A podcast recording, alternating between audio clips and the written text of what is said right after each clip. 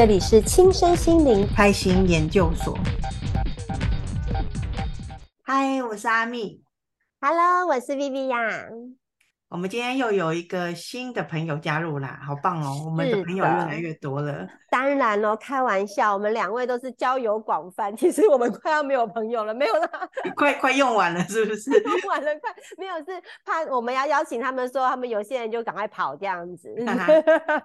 好吧，那我们赶快先介绍我们的新朋友出来吧。好，大家好，我是伊塔。Hello，Hello，Hello，hello, 伊塔你好。那伊塔，因为你的你的品牌名称很特别哈，叫做苦瓜滋滋，你可以先来我们介绍一下苦瓜滋滋到底是一个什么样的品牌嘞？苦瓜滋滋，有的人可能会觉得是什么卖果汁啊之类的，我们是编织的织。那其实苦瓜滋滋主要在教的是说织，说织，嗯。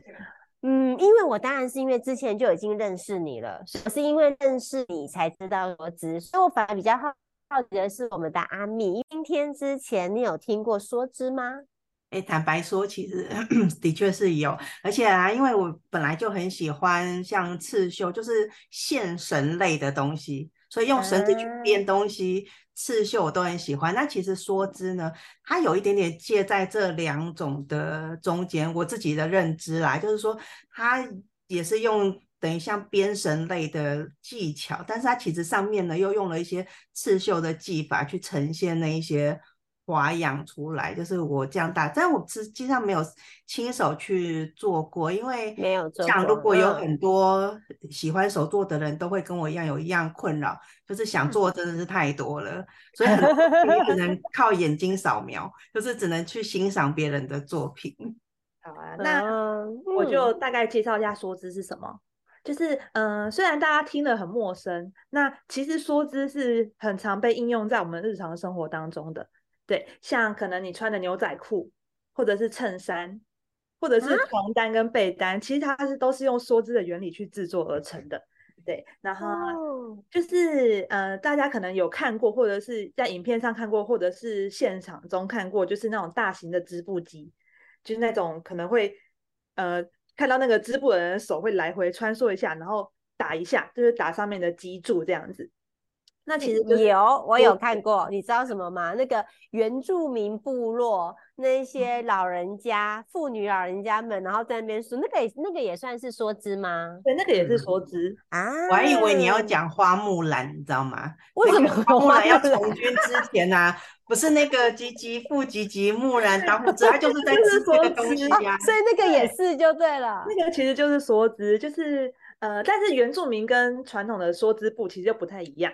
对，那个就是大家如果有兴趣可以去搜寻。那呃，当然如果之后有去上课的话，老师也会讲解，就是他们的关系到底在哪边不同。嗯嗯嗯嗯嗯。我来稍微讲解一下，就是呃，虽然说都是说织，那其实我我主要在教的是关于自由织，就是它是说织的一种。那会叫自由织是就是呃，你不是像传统的织布一样，你可以在上面就是任意的去。穿插你喜欢的线材啊，或者是毛料，嗯、对，就不会像是可能，比如说你的床单，就是一整个都是一样的，对。哦、然后就是透过这个，呃，我们会有一个简易的梭织板，然后让大家可以做很简单的梭织操作，然后可以在上面像作画啊，然后或者是做一些花样一样，那就可以完成一幅个人的作品。哦，所以它的线材是什么啊？呃，它的线材是我们像我们在做教学的时候，我们会提供各式各样的毛线，就是有的毛线上面可能会有一些反光亮亮的，然后有的毛线可能摸起来是毛茸茸的感觉，嗯、对，然后甚至我们会用到就是类似羊毛毡的线材，嗯，我们的线材就是会有呃不同的粗细、不同的颜色，然后也会有不同的起伏，所以每个人做出来的东西就是会完全不同这样子。像我自己。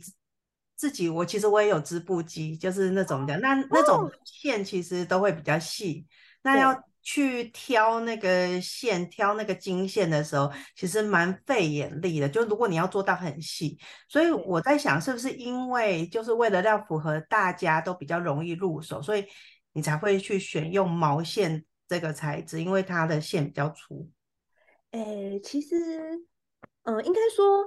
呃，如果你要用细的线去做的话，当然图会很精细，对。但是呃，第一个就是对你说的，像你说的，就是大家好入手。嗯、呃，线材的粗细的话，呃，越粗能呈现出来的机会越丰富，就是它可以呃很凸显嘛。这样我觉我觉得对初学者或者是刚入手的人来讲，是一个呃可以马上吸到眼球，然后他能马上做出来就会有。很漂亮的成果，那这样子的成就感也是会往上升，比较不会那么害怕说是很难啊这样子。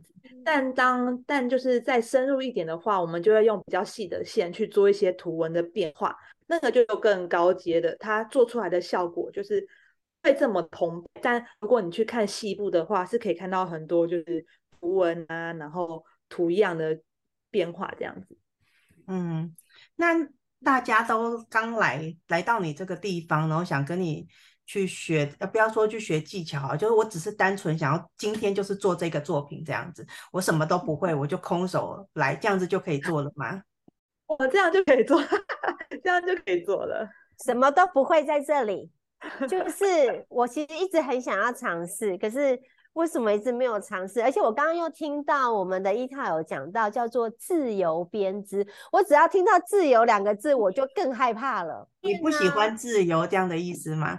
不是啊，因为我没有画面呢、啊，我不知道要编什么啊，而且，所以，所以是呃，就是到底有没有一个什么样板让我们？有点类似像模仿的方式去编啊，因为你刚刚讲自由编织，似乎就是我脑海里面想编什么就编什么。天啊，那我就是空白怎么办？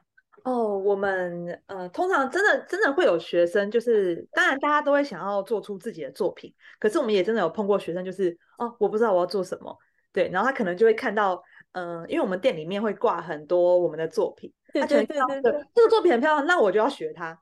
然后就会开始照着它去做，啊、只是呃，基本上我们店里面的线材不会每一次都一样，就是我们这次可能有一样的线，啊、那下一次可能又换不同的颜色，所以嗯、呃，我都会一直去安抚学生说，没关系，你就呃，我们还会有另外有一个色表，就是我们店里面有放色表，让他们可以去参考他们想要的颜色，啊、然后或者是照那个颜色去做。但其实嗯、呃，虽然大家有些人会害怕，可是。嗯、呃，就就像我现在教过那么多课来讲，我们应该教过了有一百场有了，就是学生来讲。嗯、然后，其实大家在制作的时候，虽然前面会很慌张，但其实到后面都可以蛮自在的去编织，而且会做到忘记时间，就是很容易陷入到一个就是慢慢织布的那种感觉。哦，我还没有看到真的会很害怕，就算前面很害怕，后面也都会蛮顺心的就开始做。你你 你你你你可能还没遇到我啦，就就 是想要想要来问一下 Vivi 啊，说 那如果是你是初学者，你的害怕的点是什么？我的害怕是第一个，我不知道该怎么起步。我觉得这是第一个该怎么起步的这件事情，然后第二个，因为他刚刚讲到自由编织嘛，其实我之前我去年我去年也有去玩一个手作，它就是生命之眼的编织。那呃，我那时候会选它的原因，是因为可能它对我来讲都比较偏向几何图形，而且它实实际上它其实就是绕着那个几个棒棒，按照重复的动作一起编织，所以我才觉得哦，我比较放心，就是我的脑海当中可以想象我要怎么开始，然后跟我有可能会。会会需要，它等于说那个构图，它的构图是简单的，因为全部都只是几边形、几边形的构图而已。然后再加上有老师中间，他就是这个步骤做完了，然后我们再一起往下个步骤。对，可是，诶，我记得那个作品，老师通常的限的时间是差不多安排三个小时，然后我总共做了七个小时，所以我是分两个下午去的。对，那那一场那一场编织，我也是目击证人，因为我也在现场。但他他人我们的我们的我们的阿密三个小时都结束，我看他结束的时候，天哪，我还在起步而已。对啊，然后我还在那边晃来晃去欣赏其他的作品，然后他还很努力的在那边一直编。对，所以当你又提到自由编织的时候，我觉得天哪，那我会不会做三天三夜啊？呃，其实其实上上礼拜我们店里面也有学生，就是真的做了两两个下午。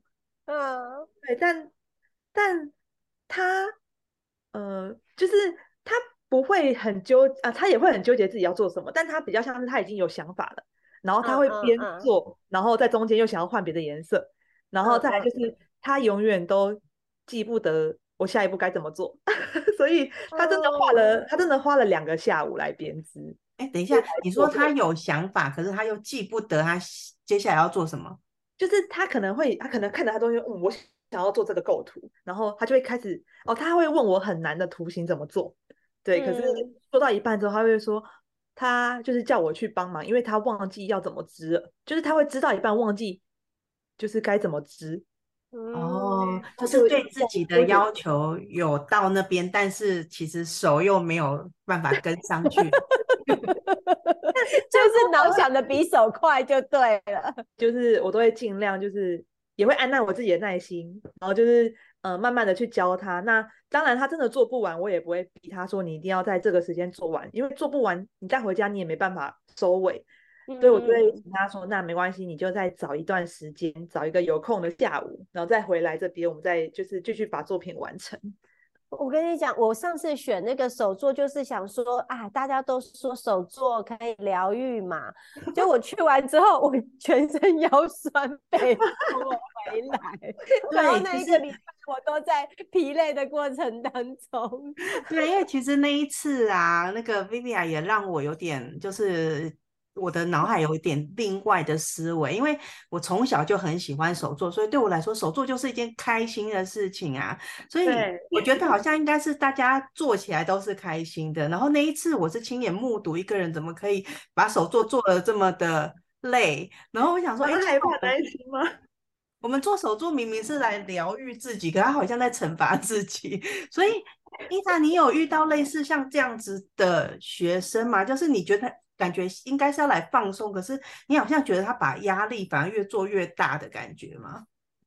如果呃，如果是想要来学技法的，就是真的有很有同学很认真，就是我们明明在台北也有空间，然后他是台北人，但他就是想要来我们中立的店，就是想要来这个地方上课，然后而且他还跑了两趟，然后他是没有交通工具的情况下，就是要先坐客运，嗯、然后我们那有心哦，对，他就很有心，然后。呃，他来的时候，我自己的感觉是他不是在做创作，他真的在认真学技法，所以他的作品就是非常的朴实，也没有什么太多花样。但他也买了板子，嗯、然后上了第一堂上了挂画，第二堂上了杯垫，他就是认真在来学东西的。然后带回家之后，他去慢慢的创作这样子。但我我我是我觉得他没有。压力啦，他就是还是开心的回家。我好像还没有看过真的有人就是带着压力回去。所以如果 所以如果说针对像我们这样子的，就是比较呃手作能力不是很好的话，像伊塔的话，你会怎样的带着我们开始啊？嗯，基本上我们的呃课程的模式就是，我们一开始一定会把基础的线上上去。那第一个就是它节省了很多时间，嗯、再来就是如果不是说想要纯学技法，而是想要做作品的学生，他就是可以省掉这个步骤。嗯、那当然，如果呃学生想要认真学，就是最前面的基础线的话，我们还是会教。然后我们 YouTube 上面也会有影片，让他们回去可以看。对，嗯、那这个做完之后呢，再来就是。呃，我们的作品会先从最下面开始往上涨，然后呃，前面就会先教流苏的部分。那其实流苏这一块在技法上面它非常的简单，然后只是困难的部分就在于颜色的搭配。所以其实通常在一开始的时候，我都会请学生们先想一想喜欢什么颜色，或者是说你今天身上穿的是什么颜色，你就从什么颜色去开始。对，然后呃，你可以先不要想说，呃，我等一下整块布挂花要怎么做，你先把流苏的颜色做出来之后，你上面就可以开始去对照流苏的颜色，然后慢慢的去往上涨。对，所以光流苏在选色的时候就会选择很多不同颜色啊。对，就是 因为我们的流苏就是一整排过去，你可以做全部都一样颜色，你也可以做各种颜色去跳。嗯、对，所以我们都会让学生就是可能一个。一个流苏就有个两三种颜色搭配在一起，然后整个做完之后，其实流苏就已经很丰富、很澎湃了。嗯，所以通常大家做完流苏的时候，当然会花了很多时间，可是做完就觉得哦，我终于做完流苏了。然后再开始选色的上面开始制作的时候，嗯，就会用流苏的颜色为基准开始做。那这个时候，通常如果真的选色困难的话，我们也会做一些建议，就是会告诉学生说，哎，那这个颜色可能搭起来会什么感觉？或者是说，你可以想象一下，你这幅画想要挂在家里，可能房间呢，还是厨房？那你希望用什么颜色去装饰你的空间？我们会用这个角度让他们开始去想象他们的颜色搭配。哦，就是先来决定到时候这个作品是要放哪里的，然后跟那个情境要能融合。对，对，对，那构图呢？构图的话，嗯，其实我不会特别告诉他们构图要怎么做，因为我们的做法的话，你只要一直用最基础的线织上去，它还是会一幅很漂亮的作品，就可能有很多颜色穿插。啊、那真的想要做一些，比如说波浪形啊，或什么形状，嗯，学生提出来，我们就会教他们。那，呃，可能也是有些人做到一半会放弃，就觉得太难。但通常大家做完做开开始做下去之后，都发现它其实不会很难，有点像在走楼梯或爬格子的感觉，所以真的不用担心。哦、了解。所以原则上，我们一般你也都是设计差不多三小时的课程。对，我们最短，如果是以梭织来讲，最短的话两个小时可以完成。但挂画可能就是因为它比较大，加上有流苏，就是它一整幅的时间就会比较长一点。哦，所以从来都没有人都没有做过的人，那一开始会先建议从什么样子的作品开始入手吗？哦，我们会先从挂画开始入手，反而是从这个时间比较长的挂画。对，因为其实。呃，虽然杯垫也可以，但杯垫的作品小小的，然后它没办法做太澎湃的东西，因为你放在杯杯子要放在上面，它没办法太凸，所以我们都会先以挂画为主。嗯、然后其实挂画你真的呃时间不够，或者是说觉得太困难的话，我们就是用比较多的羊毛毡，比较粗的线，它制作的话就会比较快，然后整个呈现出来的效果也会很。就是很立体、很漂亮。那通常做完的话，大家都会蛮有成就感的。哎，所以你这一次提供给我们的那个照片，就是所谓的挂画，是吗？对，没错。哦，了解。那这样的作品大小，它的规格大概是？嗯，它的宽度大概二十公分，就大概我的呃，你的大拇指跟。当然，你手比六，然后你的大拇指到小妞妞这个之间，大概就是二十公分左右，二十公分，不会差太多。哦、对，然后长度的话，就是这个长度再长一点，因为我们会加上流苏，反正就是一个长方形的一个概念，然后让那个流苏很漂亮的往下垂下来。对，然后可能像我们有学生回去就可能挂在房间、挂在门上，或者是、前几天有一个学生，他们家有一个壁炉。就是上面还有管子烟囱的那种，哦、他就挂在上面。我就说他拍照给我，想说天哪，你们家也太漂亮了吧！那所以你现在给我们看的这一个这个作品呀、啊，它的等级算是中难度吧？呃，因为它上面有波浪，所以就是有弧线嘛，嗯、所以再高一点点。但其实，呃，哦，之前有一个小朋友大概呃十二岁，嗯嗯，他也可以做到这样的效果。你现在是在 对，我就在想说，你这样子讲，我们 Vivi 啊就有压力了。万一他做不出来怎么办？不会，那个真的没有那么难。那那那，请问有有有什么样高难度的作品是适合我们的那个阿密的呢？哦，呃，我们有现在有一个高难度作品是包包，就是做成一个编织包。会做成一整块的，就很像大块的布，然后把它对折之后再去缝起来，它就变成一个小包包这样子。我以为是用梭织的技法，然后就就织着织着，它就是两面就是包包这样，不是这样。哦，我们是梭织把它织成布之后再去对折，然后用手缝把边边缝起来这样子。然后那个包包上面就会比较多是一些细微的，比如说你可以做条纹，你可以做格纹，或者是做点点这样子，就是它会有比较多图腾的变化。嗯嗯，嗯，我感觉我现在看到阿密的表情，就是他已经在勾勒那个图了，而且好像对他来讲，在想要怎么做单的图案这样。因为我刚好诶周末就是上个周末，嗯、我。去台中的那个那个什么纤维博物馆，哦，正好他有展览梭织的作品，我还有看到千鸟纹，我觉得哦，真的是这个好、好细心哦，你还要这样子雕，就是挑线，然后把它做成千鸟纹。哎，千鸟纹的话，你如果是用我们的小纸板，就真的要挑线。可是通常大型的织布机，它会去设定，就是嗯、呃，它的经线，就是它的线，它会先会自己打开来，然后你只要这样子穿，然后扫一下，就是你只要穿线，然后扫一下，它就会完成图案。只是就是通常你在做千鸟格的那个图文的时候，你在穿线的步骤就已经很复杂了，因为我们之前用大型的织布机，你光穿。那个基础的线，你就要穿个两三百条。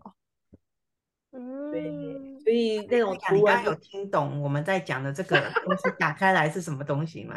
干嘛现在要 cue 我啊？没有，因为我想说，如果会不会其实别人也听不懂？就是我们是请一下稍微说一下，说那个打开来那个是什么东西？就是要绕的，就是那个我们应该是说整经，就是对对对，然后阿咪真的好懂哦，要处理。对，它就是像我们的梭织，你可以想象它是有一三五二四六的线，它们单数线跟双数线会上下开合，啊、对，然后你再穿你要的做的颜色，就是不同的毛线穿上去之后，会因为一三五二四六的线夹在一起，把那个线夹上去，这样能懂吗？嗯，这样有，这样有，对。那千鸟格的话，它的变化可能就不是一三五跟二四六了，它可能会一呃六七。然后二三，然后什么五六，就是它会有大概四五个变化要去夹那个线。嗯，我我我我想我们下一次哈可以办一个活动，就是 Viviya 我呢就是挑战那个最最初级的，然后我们的 阿咪呢就挑战那个最高难度的，然后我们两个同时 开始，然后看我们谁先结束。好不好？还是 不会啦。其实我觉得那个东西你也不要想太难，你可以把它想象成你 背后的那个左耳经历啊，是吗？比如说我们今天要穿红线过去了，你有绿色的地方，你就要跳过去嘛，就只是这样子而已啊。简单，真的，它其实它的逻辑就是它有点数学逻辑，所以跟你的左耳经历是有一点、嗯哦、真的哈、哦。所以我蛮有机会可以在这一次的活动当中不会受挫，不会肩颈僵硬，就对了。对，你要不要干脆你就设定目标，说我就是来说知一个左耳经历，这样你会不会觉得跟他很熟悉，然后就完全？我觉得我先从我们的那个呃五月二十号的这一个活动基础先开始好吗？可是我我倒是有个比较大比较好奇是，你看，既然你们都说从你们一个喜欢做手作手创的人来讲的话。编织、梭织，或是各式各样的手作，都都可以让你们感到疗愈、开心、喜悦啊，对不对？那为什么我们的伊塔你却取名，你的品牌名字却叫做苦瓜织织呢？感觉好苦哦。其实叫苦瓜滋滋这一件事情也是蛮妙的，就是其实，嗯，一开始，嗯，我跟我伙伴一起创立品牌以来，其实我们一开始不是在做织品。我们那我当初是就是做一些小小的饰品，然后也会批一些饰品，然后去市集摆摊。嗯、我们那时候是一个以小小的创业为起步，然后当初是因为我们都喜欢吃苦瓜，嗯、所以就取名叫苦瓜。然后我们是因为喜欢吃苦瓜，所以就这么的单纯就对了。其实当初我们是三个人，然后我们三个人在讨论的时候，我们就一起去吃饭，然后发现哎，怎么三个人都喜欢吃苦瓜？因为很少人喜欢吃苦瓜，uh, 然后我们就、啊、那我们就叫苦瓜了。然后虽然后来有一个其中一个伙伴就是回去当上班族了，但我们两个就还是继续用这个名字。嗯、然后再后来是，嗯、呃，我们转到梭织这一块的时候，我们想说，哎，那我们名字有没有需要改？然后我们就发现，其实梭织上面的纹路跟苦瓜非常的像。就那个是波浪，然后对对对对对对对，所以我们想说，哎，怎么这么刚好？那我们就干脆继续沿用这个名字。然后每次跟客人啊或学生聊起来的时候，他们都会问，就是为什么叫苦瓜？为什么叫苦瓜？就是第一个很好记，然后再来就是又能够跟学生跟客人有一些话题可以展开。对，所以我们就用了这个名字。哦，所以你完全。让我解惑了，因为我第一次听到苦瓜滋滋这个名字的时候，我就觉得说，哎，怎么那么好玩啊？这个名字，那我就赶快去看一下，到底跟苦瓜有什么关系？结果我粉丝专业逛半天，我没看到什么苦瓜，除了 logo 之外。所以我讲，哦，今天原来是这样，就是因为喜欢吃苦瓜。像很多，像我们今天，我今天刚好去一个国小，就是他们的艺廊有展我们的作品，然后我就去做导览。然后一开始学生都会先问为什么叫苦瓜，然后会说苦瓜真的很难吃，然后就会开始有很多话题可以聊。哎，那忽然觉得你们这个名字真的取得非常的好，是天注定的，就老天爷就是安排给你一个很棒的名字，很特别。啊、所以那时候发现就是纹路很像这件事情，我们也是觉得很惊喜。嗯，对呀，而且啊，其实。嗯，而且其实我们今天其实虽然都是在聊作品比较多，可是我们真的下一次可以另外再起一集，就是来聊聊我们的伊卡他的创业之路，因为其实他创业的过程当中。还不算太久，可是真的他已经做出了他的名声。然后其实很多的像桃园呐、啊，还有新竹的这些相关的呃市府单位啊，都有邀请他去到他们那边去做教学。我觉得他真的是一个太厉害的人了。虽然好像说，呃，并不是一开始就在做说知，可是似乎就是慢慢走到这一条路，然后也开启了他的真正的创业之路。我觉得其实是蛮可以聊的。如果有机会分享，当然可以跟大家分享。那当然是要的啦，敲下一次时间，对，一定可以再来一集。那我们还是回到这个作品上面，嗯、就是这个作品挂画嘛，那所以它一定就是挂在墙壁上或挂在哪里你喜欢。那我们东西挂在上面，就会可能会有脏污的问题出现啊。嗯、那如果说我们一般的，比如说服装这种衣服，我们是直接丢洗衣机洗就可以。对对对，对。那个是我们辛辛苦苦这样子自己编下来的，我们应该不能够就这样子丢进去。而且有羊毛毡的东西，如果你一洗，应该会很惨吧？很多人会问我这个问题，然后我觉得很神奇的事情是，不知道为什么我们的挂画挂在店里面两年多了，然后那边其实平常因为我们外面有。嗯、呃，因为那个园区里面政府单位他们会去清扫，然后每次，然后加上我们的房子又是算是有点像旧的老房子，嗯，对，然后它的屋檐其实是跟外面是通的，所以会有很多沙尘飞进来。但不知道为什么我们的挂画上面都没什么灰尘，就我一直觉得很奇怪这件事情。嗯、但我当然还是会，虽然没有遇到过，但我还是会想办法，就是比如说，当然也会有很多学生问，那其实在保存的方法就是，你可以想象，就是像鸡毛毯子。你会拿来清灰尘嘛？对，但它其实上面也不太会有灰尘，因为你只要甩一甩就好。对，然后所以我觉得我们的挂画其实就是你可以去把它轻拍、轻掸，或者是说像裤子上面粘到猫毛，然后拿胶带去粘一粘，你就是轻轻把它粘一粘，把那个一些灰尘粘掉就好了。它其实呃不太会脏掉，因为你也不是拿去外面到处乱逛啊，或者是穿在身上，它、嗯、会沾到一些油脂污垢什么的。对，所以清扫方面其实蛮方便。还好，所以你确定你们是有开窗户的哦？有啊。OK OK OK。外面一外面一打扫，我们地上就全部都是落叶，明明就在室内。从刚刚讲那个取名苦瓜，然后到后来这么巧做这个梭枝，然后很像苦瓜，再到他讲挂在墙壁上没有灰尘，我不知道为什么忽然联想到那个，你们有没有听说，就是那种有。放佛像的地方，然后那边都很不容易会有灰尘。哦，没有听过这样子的事情？有，有听过这个说法。不知道为什么我联想到，就是直接联想到这种。所以我想说，是不是鸡皮疙瘩？就是你是不是在你整个从品牌创立，就是你整个一路上，其实得到的帮助是很多。就是你有很，我但我相信你有实力，我这个我绝对相信。我不是很有实力，你是不是其实很多东西都是幸运来的？嗯，真的，我通常在跟人家分享，就是一路创业或什么，我都真的觉得有一点太幸运了。就是好像我一接触到这个之后，就有各式各样的机会都跑出来，然后包含我们现在的店面是文文化局的，桃园县呃桃园市文化局的，然后就是在我们开始做到进驻，其实也不到半年的时间，嗯，对，然后就是一路上好像。我也不知道为什么，就很多很多单位啊，什么都会注意到我们，然后身边的朋友知道后，就我们的名声就开始往外扩散。然后我觉得就是第一个幸运，然后朋友多，然后再来就是，呃，可能也很少人在做这个东西，所以我们嗯嗯就是我们的进化跟前进其实真的蛮快速的。就是很幸运，很幸运，我不知道怎么说。对啊，所以会不会那个挂画挂在你们那边没有灰尘？然后其实每个人家里挂的都有。对，我都不知道。就在年一年。可是我真的其实觉得很有意思，因为我真的觉得你们的你们的作品啊，真的是很有视觉的，呃，视觉的想象空间，而且是。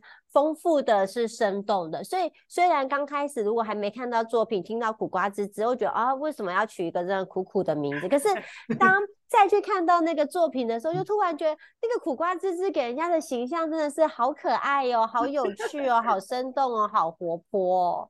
而且其实我一直很想要尝试，最主要的原因是因为，因为就是有那种传统的那种梭织板，好像是要用那个来当做工具的，这也是我。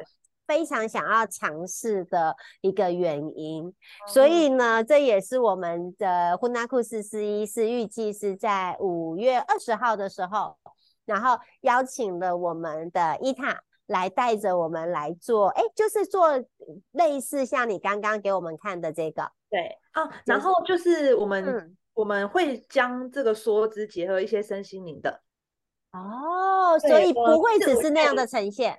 对，就是我们五月会结合一些卡牌，就是让它会更有办法跟就是在制作的人更有一些共鸣，这样子。好酷哦！详细的话就是等文案跟我们的文宣出来，大家就会看到了。就是我还一边编织，然后一边抽牌卡，然后可能会抽到的是，请你可以放轻松一点这样的概念吗？有一点类似，但没有这么白话了。我看搞不好真的会抽到那一张，有可能会哦，有可能会哦。对，太有趣了，特别好好玩哦。对呀、啊，所以安定你你是高高高难度高等级的，可是要不要也来参与我们的五月二十号那一场？对呀、啊，听起来好像是可以玩一玩哈，但是太简单的我就不想做。我怕你十分钟就做完了，你会觉得很 嚣张有没有？你在嚣张什么？可以把简单的作品做的就是复杂跟丰富。没有，其实说坦白的啦，一其实啊，越简单的东西反而是越越难的，就是你反而很复杂。的东西，比如好，假设我们讲这个梭织，你把画面弄得很复杂，其实反而可以掩盖一些你技巧上的不足。没错，然后你反而你 如果要做的是很简单的东西，你才会看得到你的技巧在哪里。对对对对对，对啊，所以我不会看不起这个简单的东西。你们两个人的对话让我已经搞不清楚，我到底应该要去参加还是不应该去参加。欢迎来参加。因为你就是负责做那个很复杂、看起来很了不起的东西就好啦。哦，真的吗？所以我要去挑一个就是复杂的。你用一些很大的线材，看起来很花俏的东西，你做上去之后，那些细微的瑕疵都会看不到。你们真的不，你你们真的不要以为，因为场地是在我这里，反正所以我要做到六点、七点、十二点都没有 关系的概念。不会，就是到时候。那个伊塔，你时间到了你就自己回家，然后就留他自己这边慢慢做完。我隔天再来收材料。对对对对，就是这样这样子。我会哭，希望我这一次的编织体验是可以真的就像你们讲的，疗愈、开心，然后充满了那一种活泼、喜悦的能量，这是我期待的。那我这边现在要补充两个资讯，第一个呢是刚刚伊塔有讲到说你在园区。那你要不要说一下是什么园区？哦，对呢，嗯、呃，我们苦瓜滋滋本店就是在中立的马祖新村，不是红豆饼饮料那个马祖新村，就是 你们可以上网查，就是中立有个叫马祖新村的文创园区。那那个园区它是呃民国四十几年那时候盖的一个眷村文，就眷村，呃眷村一个。建眷村的集合住宅那种感觉，嗯，然后其实每那边有很多老房子，都是以前有住，就是一些老农民的，跟以前的一些就是人民会住在那边。那现在就是文化局他们把它重新整顿，然后把每个空间都租出去给不同的品牌，嗯、所以那边有很多品牌都聚集在那个地方。嗯哼，好，然后再来第二个要补充的就是，刚刚在对话中间已经有透露了，就是伊塔准备要到。呼纳库四四一 Space 这边来开课，那开的是带有这个卡牌的梭织挂画，挂画对，就是不是纯粹的一个手作的课程，而是包含了身心灵。对，我们也是第一次这样子结合。哦，第一次哦，对啊，献给呼拉库斯，是不是？好特别哦。我们其实也是在造福那个苦瓜滋滋在台北的粉丝啊，否则每个台北粉丝都还要跑到桃园马祖新村这么远，来到这里就可以了。真的真的。那所以日期是五月二十号，是吗？对吧？五月二十号，然后时间已经定出来了吗？对，会在下午的时间。下午的时间，对，好，嗯，地点就是在我们的呼拉库是 C Space。那一样的，如果各位听到看到我们的节目，然后对这个活动其实还蛮有兴趣的，记得到我们的节目说明里面去点到我们的连接，呃，看是你是要连到我们的粉丝专业来私讯我们，还是要连到我们的报名的表单直接去做报名，或是你也可以连到我们的 Line at 就 Line 官方账号。然后就跟我们做联系，然后反正你只要想尽各任何方法找到我们，就可以报名就对了。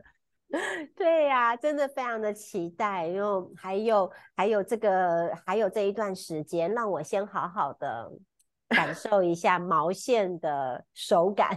偶 尔你要先去焚香，然后每天祈祷说一定要让你那一天的能量很好，这样子。搞不好搞不好你冥想冥想就会跑出构图出来了。真的吗？我希望如此啦，在两位的加持之下。好了，那我们就知道说活动之后呢，我们一定会把 Livia 的作品拿来这边展现给大家看一下。但大家要笑还是要鼓 鼓掌？随便。我实在是好，我努力，我就跳，我就做给你们看。开玩笑，下站帖。对，我相信 我可以做出不一样的东西。对，然后我们也。大家想不出来的东西，然后我们也会跟我们的观众听众讲说，他到底是花了多少时间 去做这个东西。非常的期待，我两个半钟头已经把它做完。好，我们全部的人都听到喽。可以吧？有影片为证哦，不是只有声音，还有影片哦，大家要记得。就是那一天了，五月二十号嘛，对不对？好，没有问题的，我把它记下来。哎、我那一天会排工作，谢谢，再见。好啦，所以呢，聊到手做东西，真的是一个很开心、很轻松的话题，所以大家也会觉得说，我们今天真的气氛就是非常轻松，不像之前什么人类图啊、什么营养啊、讲减肥啊什么的。你这样搞得好像我们人类图好像就是录的超严肃，没有的。对，没有。我在想说，我们的人类图老师会不会看到这一集就开始说，哈、哦，原来你们一直在说我的坏话这样子。好了，那就是在很轻松的氛围下面呢，我们今天这个访问一塔这个部分呢，我们就先做结束。然后呢，下一次再邀请你来跟我们分享其他的作品，或者是你的创业的心路历程，很幸运的心路历程。然后我们接下就进入下一个单元，就是我们当日的玛雅十三月亮历的印记的观察。好喽。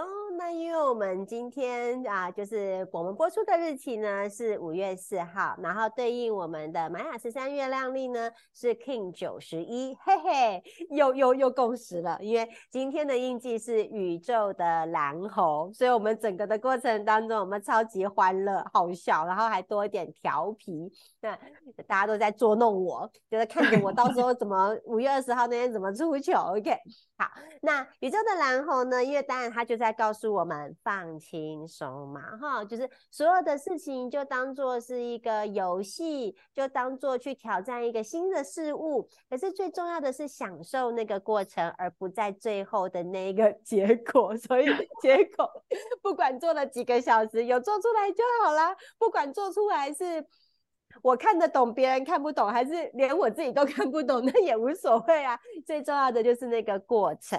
然后因为又是在我们的。呃，蓝鹰的指引之下，所以其实他告诉我们说，有时候不急，我们只要完全的洞悉自己内在的那个构图，内在的构图，然后用内在的构图去反映在我们的作品上，只要保持着轻盈，保持着喜悦，保持着轻松，一切都没有任何的问题的。那当然也是在这样的日子当中，它就像是突破我们所有的过往，我从来没有尝试过的，然后打破一些惯性，那就能来。来来让自己好好的蜕变一一番，所以感觉好像也在帮我的五月二十号在做一个预言，就是打用轻松好玩、有趣游戏的方式来打破我对于我自己手做的框架。对，或许其实，在我们一塔这么专业的老师之下的带领之下，我一定可以做出很不一样的作品。这就是我们今天 King 九十一宇宙的蓝猴想要带给我的启示。对啊，但是就像刚刚 Viviya 讲的，真的放轻松，因为我自己的经验是，毛线这种材质的东西它很有趣哦，你随便乱怎么样把它凑在一起，反正它就是好看。对，可是我就是常常把它们好像。抓的太紧了，所以就放松啊，因为它本来就是松松的东西啊。可是我在我在做的过程当中，我并没有觉得我抓它很紧啊。没关系，我们就当天请。我在旁边提醒你，对，提醒多提醒我们 Viviya 放轻松就可以了。我从来都不知道，原来那个叫做紧啊！